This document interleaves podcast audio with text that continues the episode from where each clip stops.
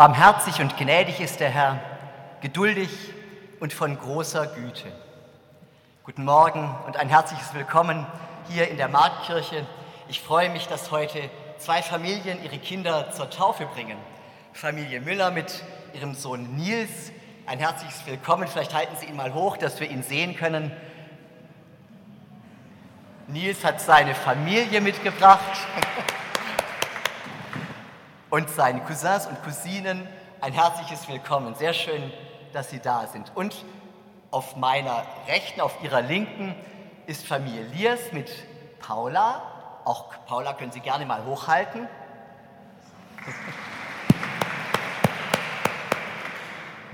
Und Paula hat ihre Schwester Amelie mitgebracht und auch natürlich ihre Familie, die Paten, Großmutter und wer noch alles zur Familie gehört. Ein herzliches Willkommen den Tauffamilien.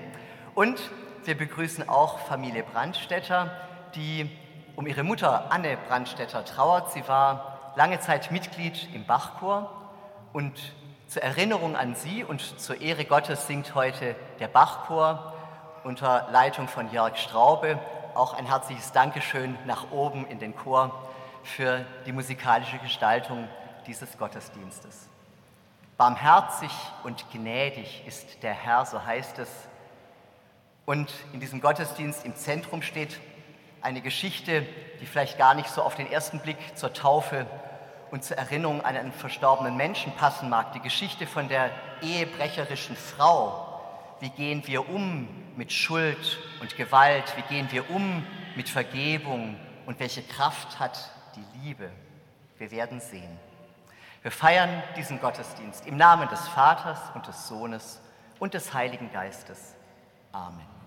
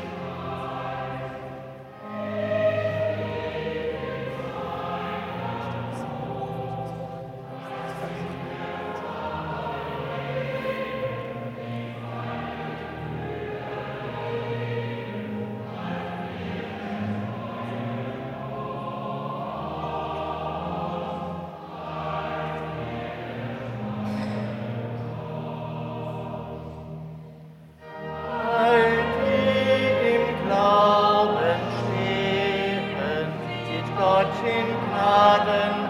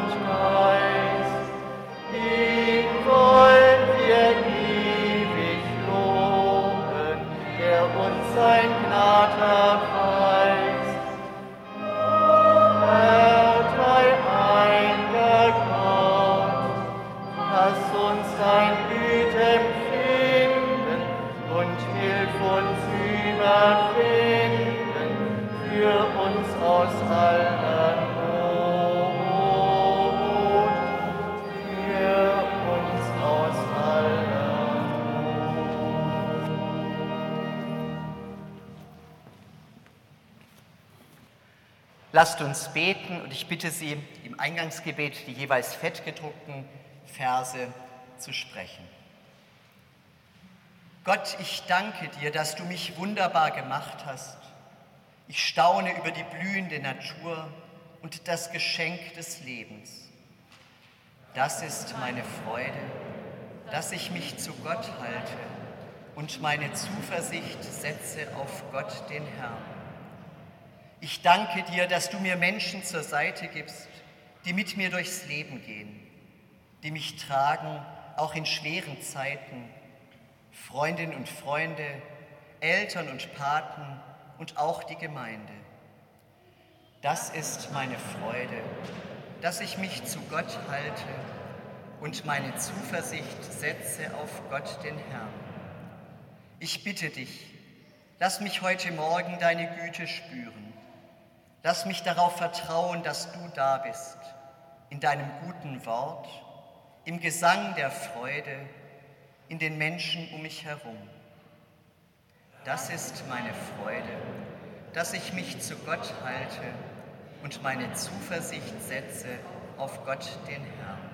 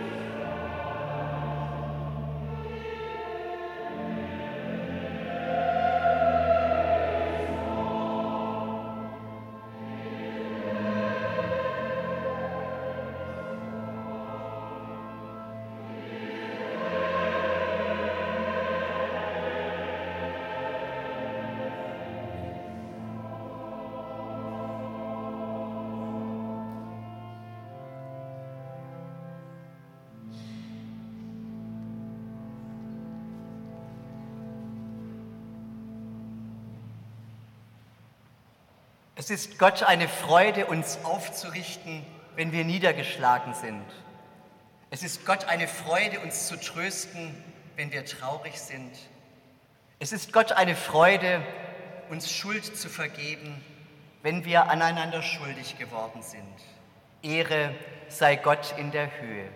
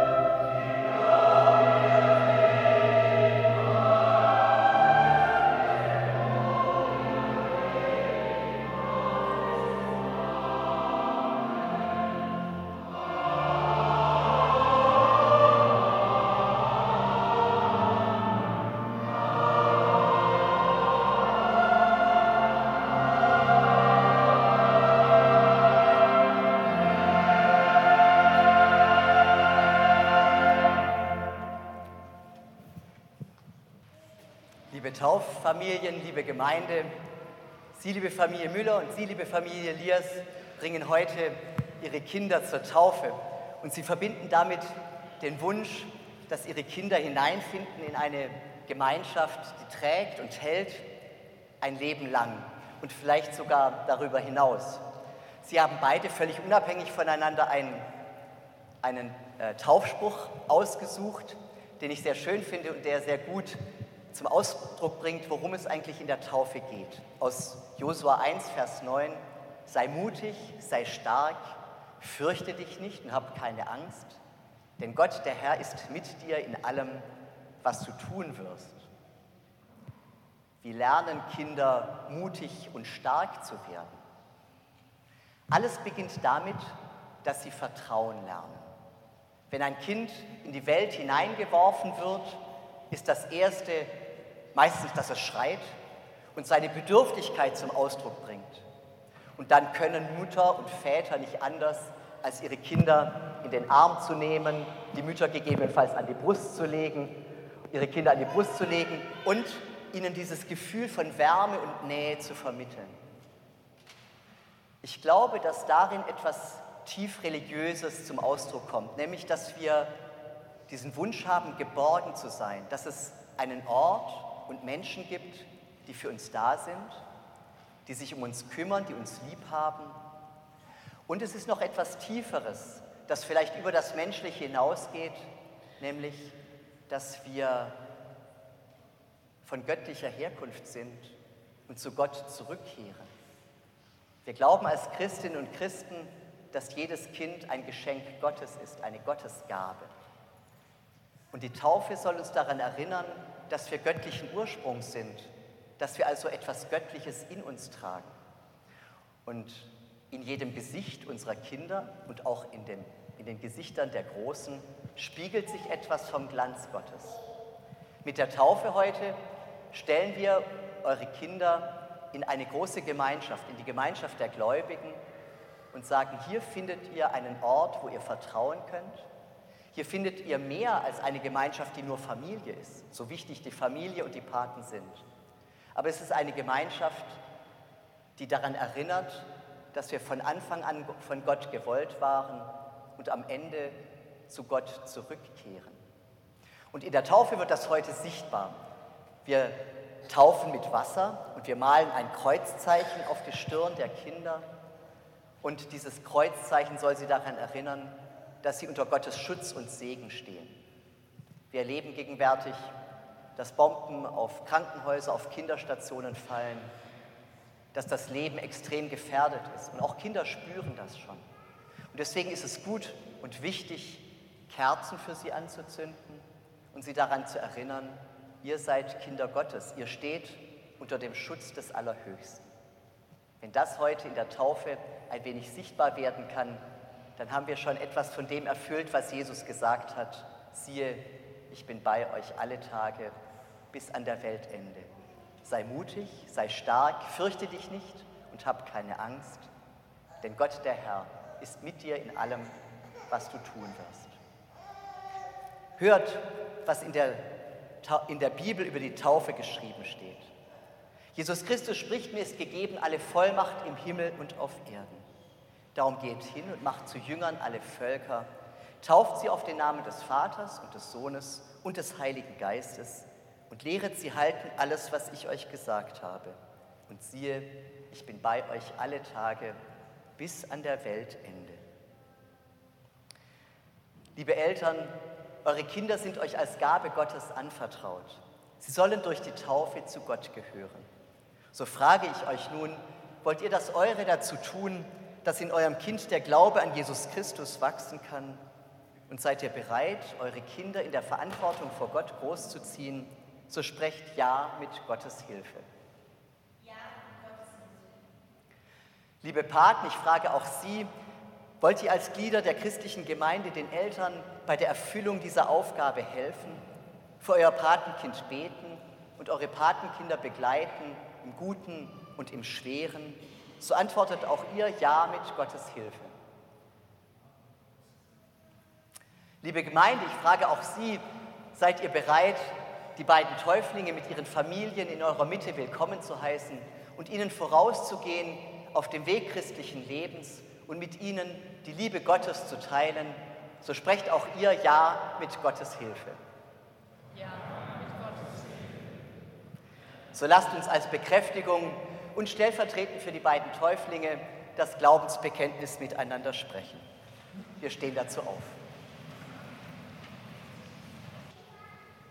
Ich glaube an Gott, den Vater, den Allmächtigen, den Schöpfer des Himmels und der Erde, und an Jesus Christus, seinen eingeborenen Sohn, unseren Herrn, empfangen durch den Heiligen Geist, geboren von der Jungfrau Maria, gelitten unter Pontius Pilatus, gekreuzigt, gestorben und begraben, hinabgestiegen in das Reich des Todes, am dritten Tage auferstanden von den Toten, aufgefahren in den Himmel, er sitzt zur Rechten Gottes, des allmächtigen Vaters. Von dort wird er kommen, zu richten die Lebenden und die Toten. Ich glaube an den Heiligen Geist, die heilige christliche Kirche, Gemeinschaft der Heiligen, Vergebung der Sünden, Auferstehung der Toten und das ewige Leben. Amen. Bitte nehmen Sie wieder Platz und ich bitte Familie Möller nach, Müller nach vorne zu kommen und besonders Henry, der jetzt das Taufwasser eingießen wird.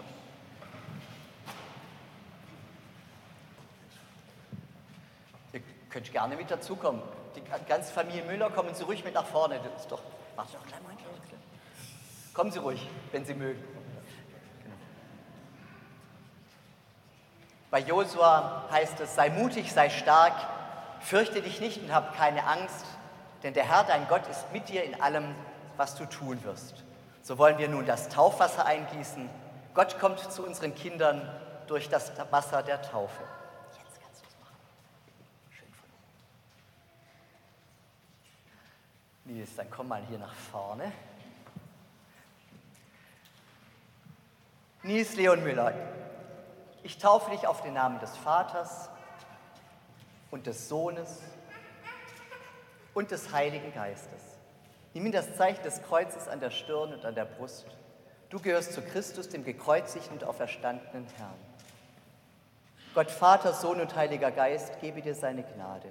Schutz und Schirm vor allem Bösen, Hilfe und Stärke zu allem Guten, dass du bewahrt werdest zum ewigen Leben. Friede sei mit dir. Amen. Und wir zünden die Taufkerze an. Jesus Christus spricht, ich bin das Licht der Welt. Wer mir nachfolgt, der wird nimmer mehr wandern in der Finsternis, sondern wird das Licht des Lebens haben. Möge dich dieses Licht, Nils, erinnern daran, dass du getauft bist und ein Kind Gottes. Wer nimmt sie? Nimmst du sie? Und ich spreche ein Gebet. Barmherziger, gnädiger Gott, hab Dank für Nils und für alles Glück, das mit ihm in die Welt gekommen ist. Hab Dank für die Menschen, die ihn begleiten. Wir bitten dich, lass du ihn spüren, dass er in dir geborgen ist, dass er in deiner Liebe aufwachsen darf und dass er bei dir bleiben darf, heute und alle Tage. Amen. Herzlichen Glückwunsch. Und das ist, hier sind. Vielleicht halten Sie mal hoch. Wir können einmal applaudieren für unser neues Gemeindemitglied.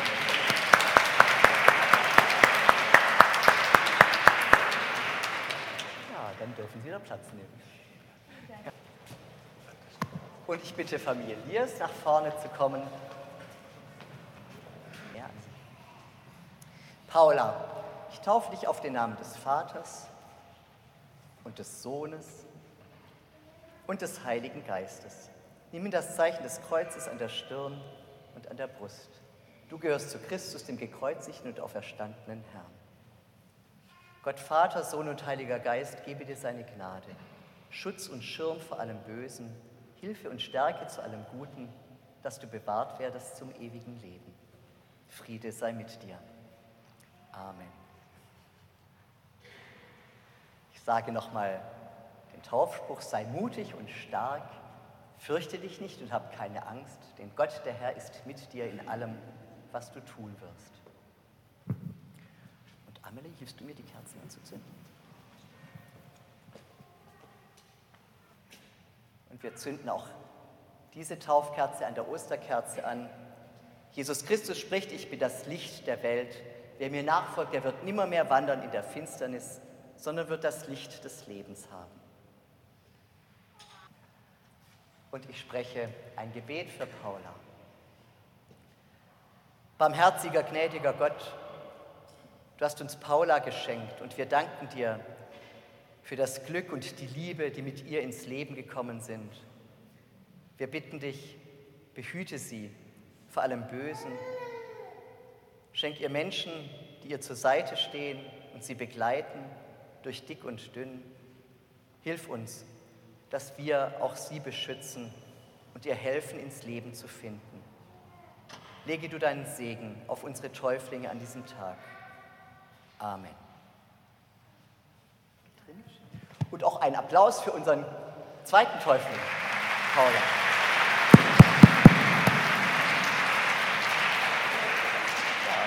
Herzlichen Glückwunsch. Können Sie wieder Platz nehmen? Ins Wasser fällt ein Stein ganz heimlich, still und leise.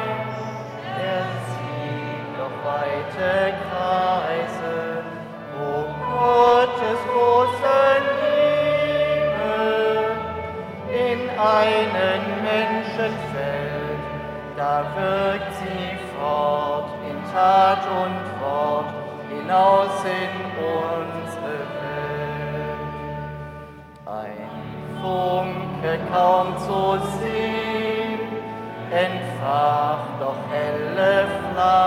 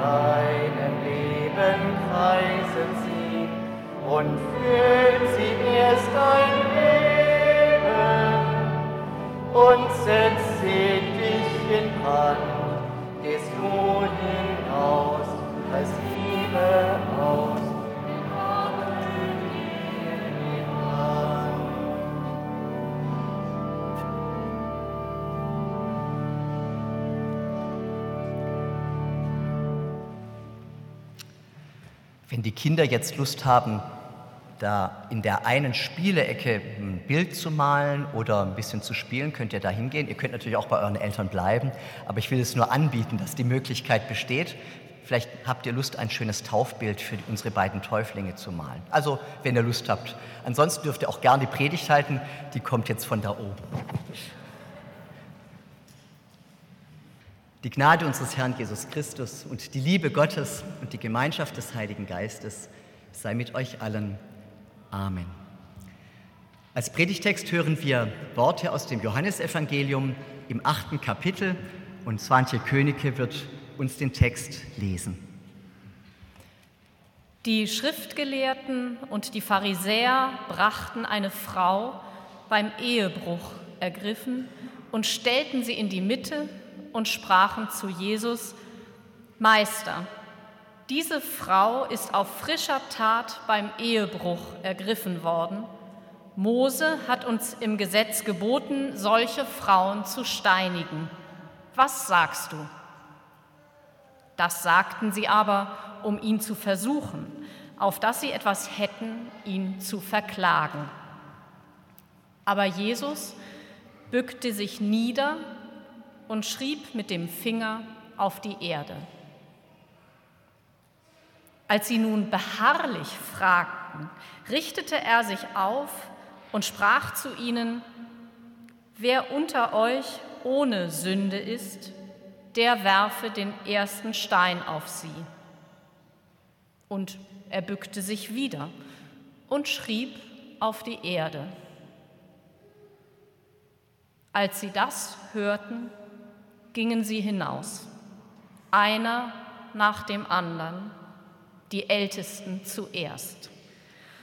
Und Jesus blieb allein mit der Frau, die in der Mitte stand. Da richtete Jesus sich auf und sprach zu ihr, Wo sind Sie, Frau? Hat dich niemand verdammt? Sie aber sprach, Niemand, Herr. Jesus aber sprach, so verdamme ich dich auch nicht. Geh hin und sündige hinfort nicht mehr.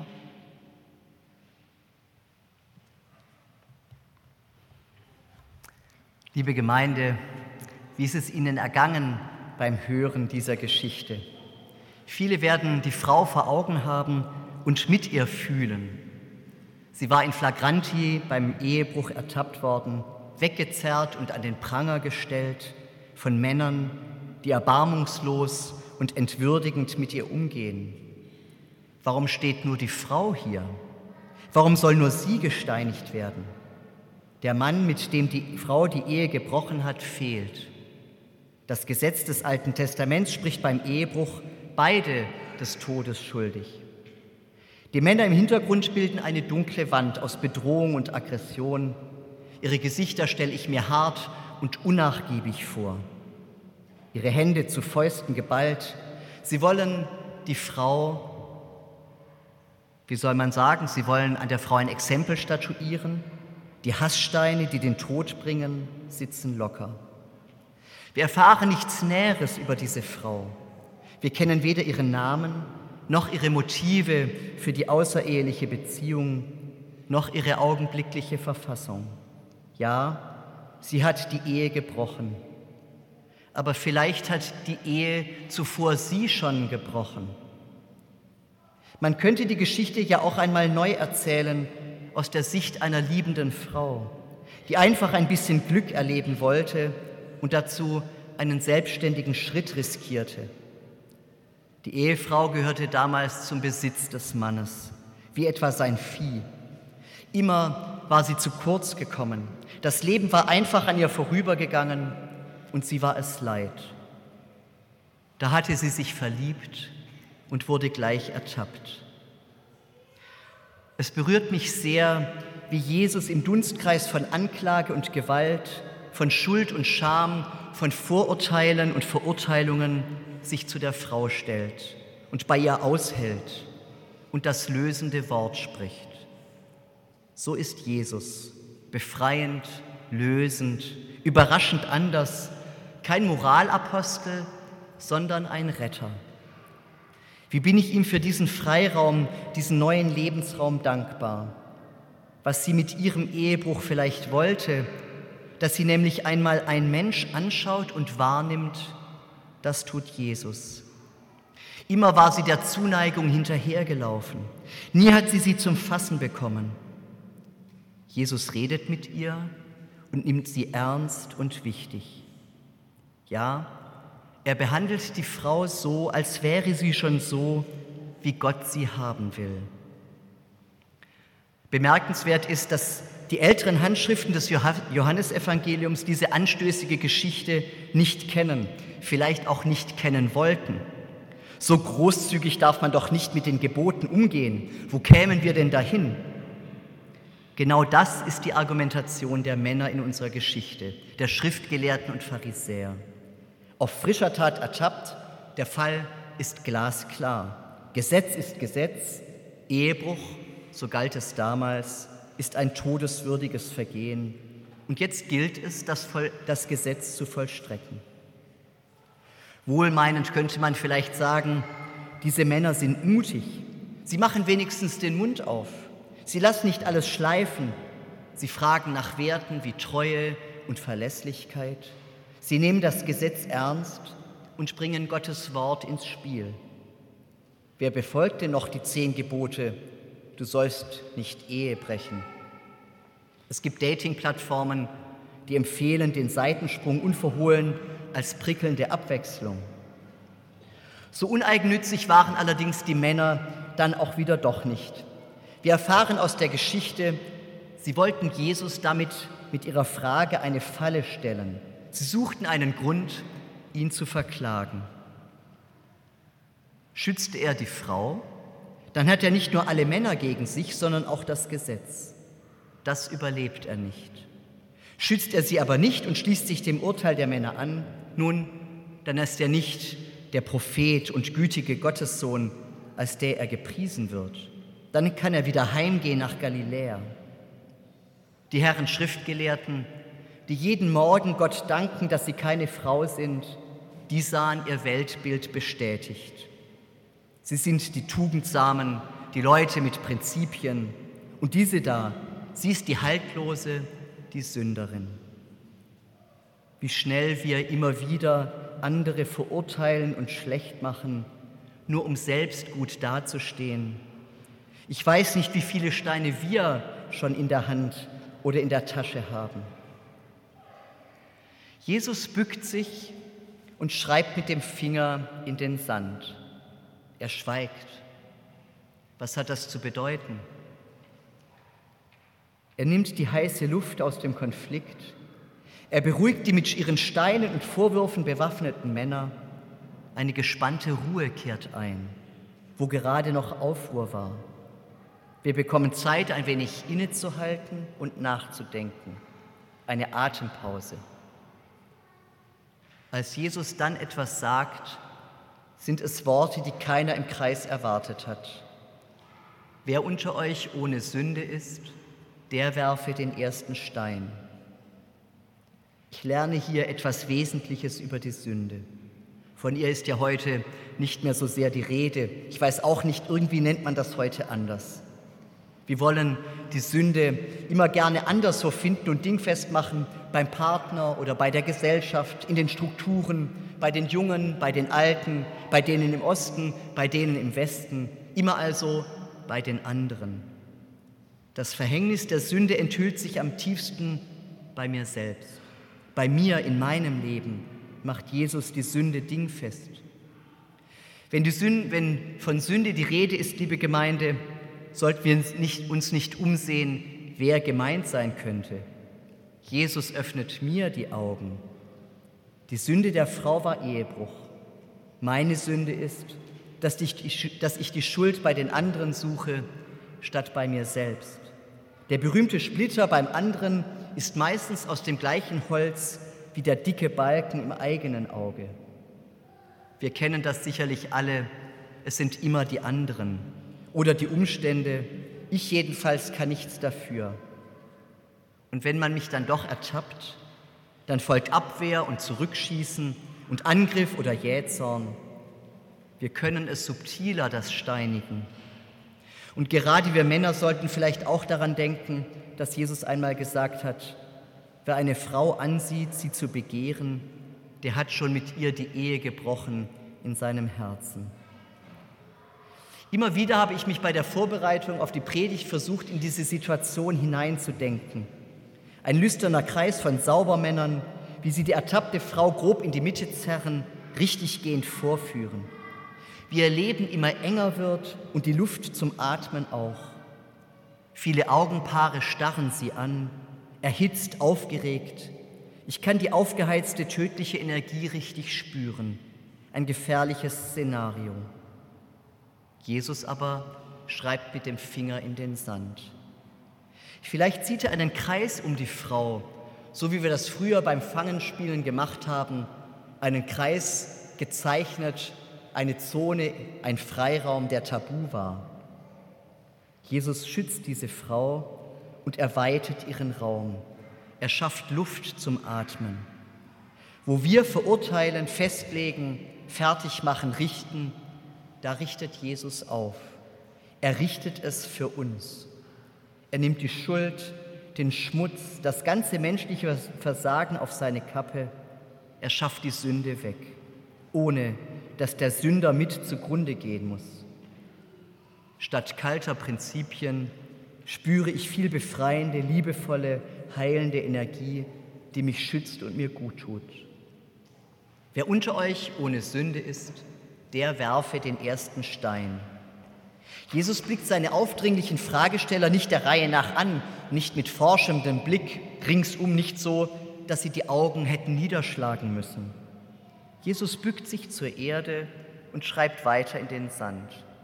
Er will es ihnen nicht zusätzlich schwer machen, dadurch, dass sie nun die Augen vor ihm senken müssen, nicht dadurch, dass sein Blick an ihren Händen haftet, an dem Stein den sie schon in der Hand haben und nun fallen lassen.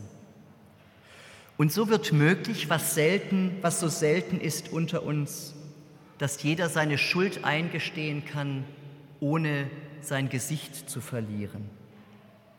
Und dass die Ältesten den Anfang machen, dass aus ihrer Hand der Stein zuerst zu Boden fällt, ist bemerkenswert. Sie als Älteste haben die längste Wegstrecke hinter sich. Bei ihnen ist am meisten zusammengekommen von dem, was verschuldet und versäumt wurde. Und das verbergen die Älteren nicht vor den Jüngeren. Respekt. Welch ein Wunder, es fliegt kein Stein. Sie gehen tatsächlich weg, die leise, bezwingende Macht der Liebe setzt sich durch. Ich möchte es einmal so sagen, Jesus lässt nicht großmütig Gnade vor Recht ergehen. Nein, es ist viel mehr. Jesus setzt die Gnade ins Recht. Jesus setzt die Gnade ins Recht. Jesus aber richtete sich auf und fragte sie, wo sind Sie, Frau? Hat dich niemand verdammt? Sie antwortete, niemand, Herr. Und Jesus sprach, so verdamme ich dich auch nicht. Geh hin und sündige hinfort nicht mehr. Jesus öffnet dieser Frau das, die Tür zum Leben. Da, wo, sie bis, wo bisher die gestanden haben, die ihr das Leben nehmen wollten, die bilden jetzt einen Freiraum. Ein freier Raum um sie herum. Wenn sie jetzt geht, wird keiner sie aufhalten. Nicht die Steinigung oder der Scheiterhaufen, auch nicht das Scherbengericht ist der Maßstab neuen, gelingenden Lebens, sondern die vergebende Liebe Gottes. So verdamme ich dich auch nicht. Ein offener und spannender Schluss für die Männer in unserer Geschichte, für die Frau und auch für uns. Lass die Steine in deiner Hand fallen und lebe die Liebe, die Vergebung, die Barmherzigkeit. Die Gnade ist immer umsonst, sonst wäre sie nicht Gnade. Ich schließe, ich hoffe, Sie können noch, ich schließe mit einer kleinen Geschichte von dem baltischen Schriftsteller Werner Bergengrün. In einem italienischen Fischerdorf auf einer Insel galt vor langer Zeit das ungeschriebene Gesetz, eine Frau, die des Ehebruchs überführt ist, wird von einem hohen schwarzen Felsen in die Tiefe gestürzt. Wieder einmal haben Männer des Dorfes eine Frau beim Ehebruch ertappt.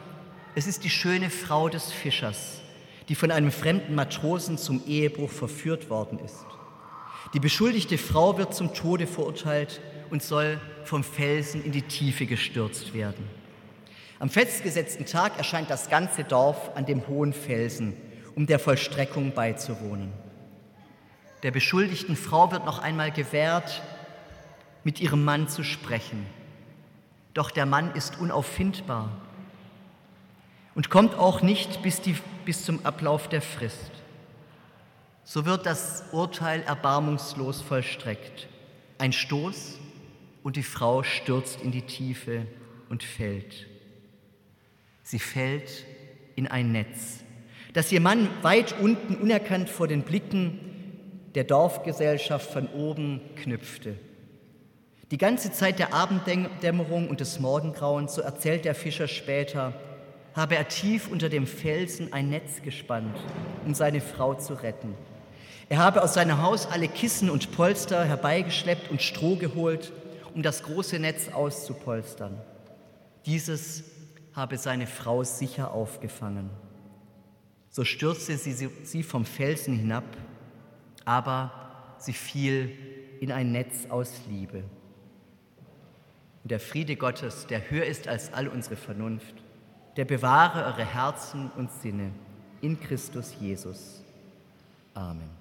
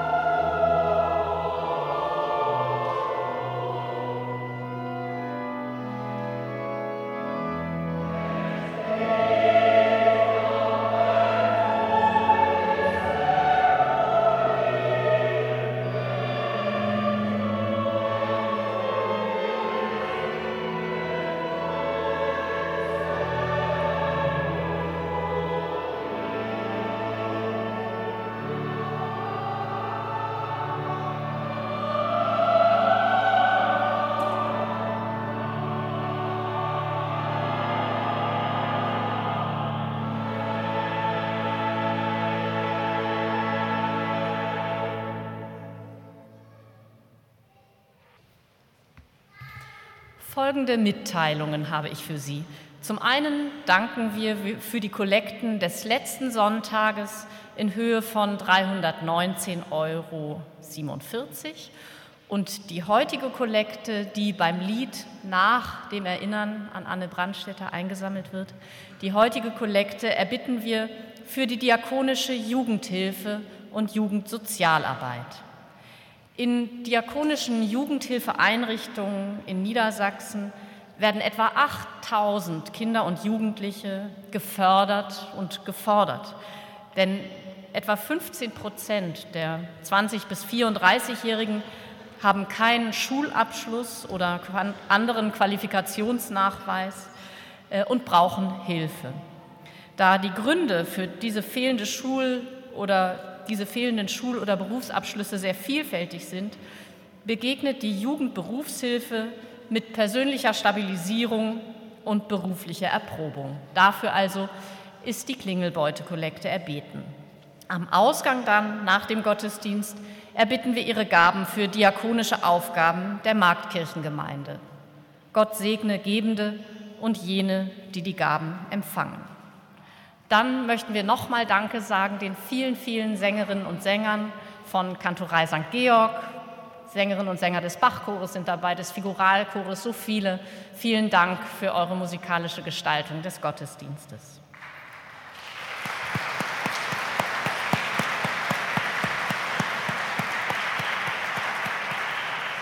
Wer noch mehr Musik hören möchte, um 12 Uhr gibt es eine halbstündige Orgelmatinee mit Axel Ladeur, den Sie auch schon im Gottesdienst an der Orgel gehört haben. Also um 12 Uhr wieder Orgelmusik.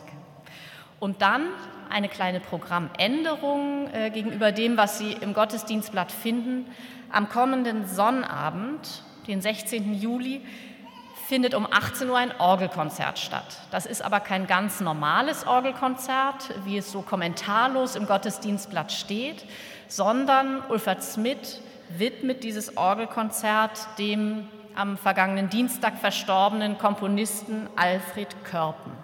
Und äh, Superintendent in Ruhe, Herr Puschmann, wird Gedenkworte an, Albrecht, äh, an Alfred Körpen sprechen in dem Orgelkonzert. Also eine besondere Einladung zu diesem Konzert kommenden Sonnabend, 16. Juli um 18 Uhr. Und der folgende Wochenspruch möge Sie durch die nächsten Tage begleiten. Er steht im Brief des Paulus an die Galater. Einer trage des anderen Last, so werdet ihr das Gesetz Christi erfüllen. Liebe Gemeinde, eine Erinnerung an Anne Brandstätter. Ähm, sie ist ja jahrelang mit unserem früheren Organisten ähm, Manfred Brandstätter verheiratet gewesen und ähm, ist jetzt im letzten Monat im Alter von 84 Jahren verstorben. Äh, sie ist eine Frau gewesen, die einfach in, den, in Religion und Musik verbunden war und Weswegen ich heute auch spreche, ist, sie hat mich meine gesamte Amtszeit hier begleitet und die gesamte Amtszeit ihres Mannes und ist als junge Frau im Alter von 14, 15 Jahren irgendwie äh, zu Herrn Sasse, also dem ersten Kantor nach, der, nach dem Krieg, ähm, in den Bachchor gekommen und hat bei ihm auch Orgelunterricht genommen. Ähm, manchmal hat mir das Gefühl, sie ist eher mit der Musik und der Markkirche verheiratet als mit ihrem Mann. Ähm, aber sie war ähm, eine unendlich inspirierende Frau in diesem Thema. Und deswegen stehe ich auch heute noch mal hier und äh, gedenke ihrer. Sie hatte ein großes ähm, ähm, liturgisches Bedürfnis und ähm, hat das auch an mich irgendwie weitergegeben. Also als ein Ergebnis davon ist die Osternacht. Also wenn Sie da schon mal waren, äh, wir haben das zusammen ähm, wieder ins Leben gerufen, äh, dass es hier in der Gemeinde stattfand. Und ähm, sind viele tausend Kleinigkeiten, die sie ähm, inspiriert hat, die vor allen Dingen in der gottesdienstlichen äh, musikalischen Ausgestaltung ihren Platz gefunden hat.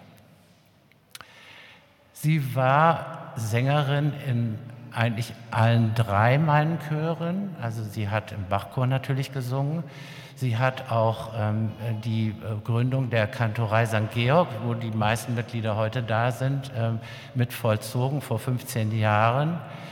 Ähm, sie hat bis zum letzten Jahr dort auch gesungen und sie hat im Figuralchor auch mal eine Aushilfe gesungen. Also sie war Sopranistin und hat mit Begeisterung äh, selber gesungen bis zum Schluss eigentlich. Und ähm, ja, ähm, wie soll ich sagen, wir haben ähm, super Zeiten miteinander verlebt, also ähm, auch mit Feiern und fröhlich sein, aber sie konnte auch genauso einem auf den Wecker gehen, wenn man nicht ganz astrein irgendwie die Dinge im Gottesdienst vorgeplant hatte. Ähm, das war auch manchmal schwierig und dann wurde sie so ein bisschen zickig, aber ähm, danach ging es wieder wenn, wenn man dann gespurt hat, irgendwie, dann äh, war sie total glücklich. Was ich wunderbar fand, war, sie hat eine unendlich tiefe Solidarität mit, mit der Chor und den äh, Chorleitern und den Organisten dieser Gemeinde gehabt und ähm, auch mit unserer Gemeinde hier. Und äh, diese Erinnerung an sie, ähm, wer sie kennt, äh, weiß, wovon ich spreche und alle anderen ähm, sollen sie gut in Erinnerung haben. Vielen Dank.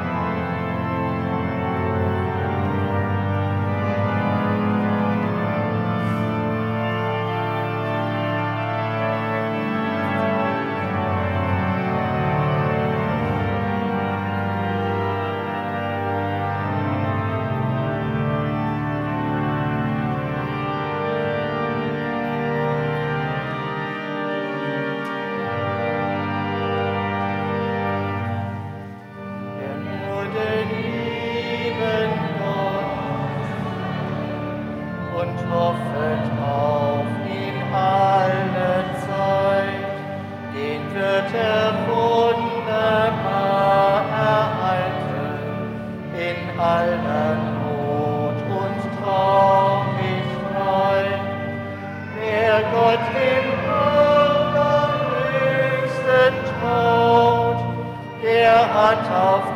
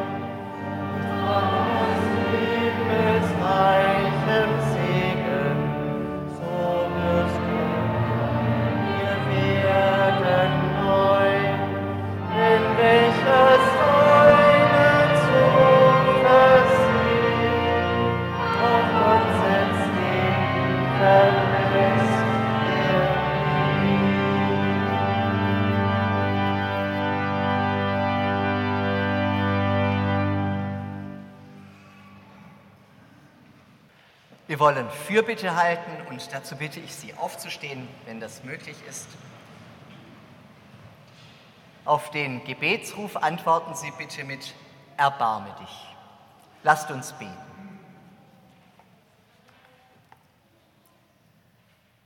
Jesus, du Bruder aller Menschen, du hast unser Schicksal geteilt. Du Freund aller, die stöhnen unter der Last ihres Lebens. Wir rufen zu dir, erbarme dich. Jesus, du Heiland der Verwundeten an Seele und Leib, du Zuflucht aller, die keine Hoffnung sehen. Du gehst den Verlorenen nach, du bist den Verirrten Heimat und Schutz.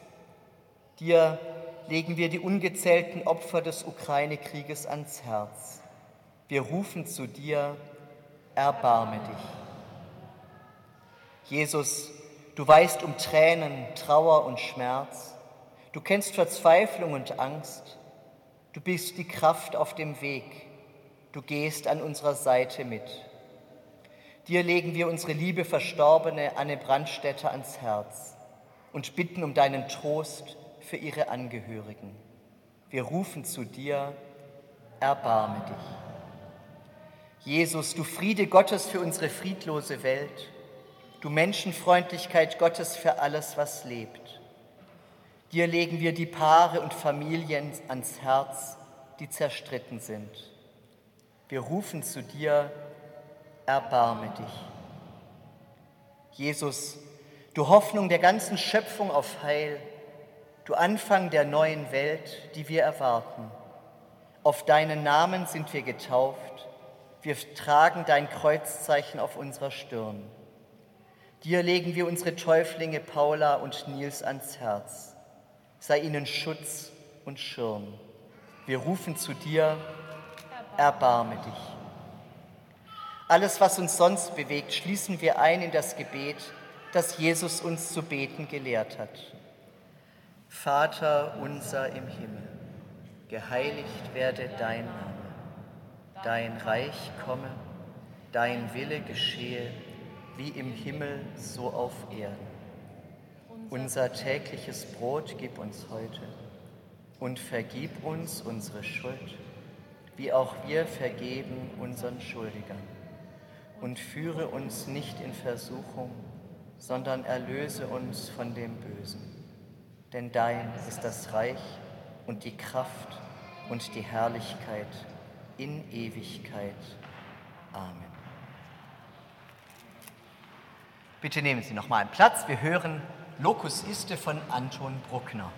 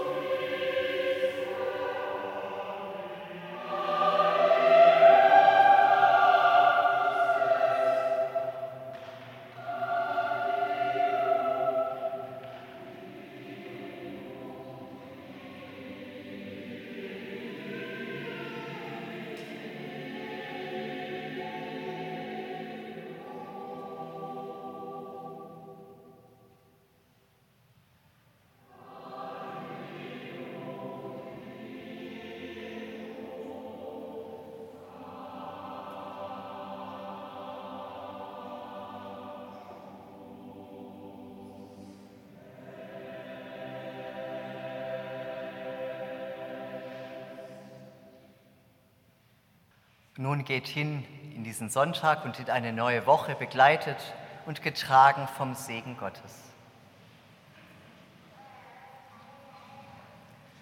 Der Herr segne dich und behüte dich.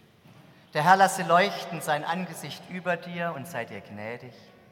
Der Herr erhebe sein Angesicht auf dich und gebe dir Frieden. Amen.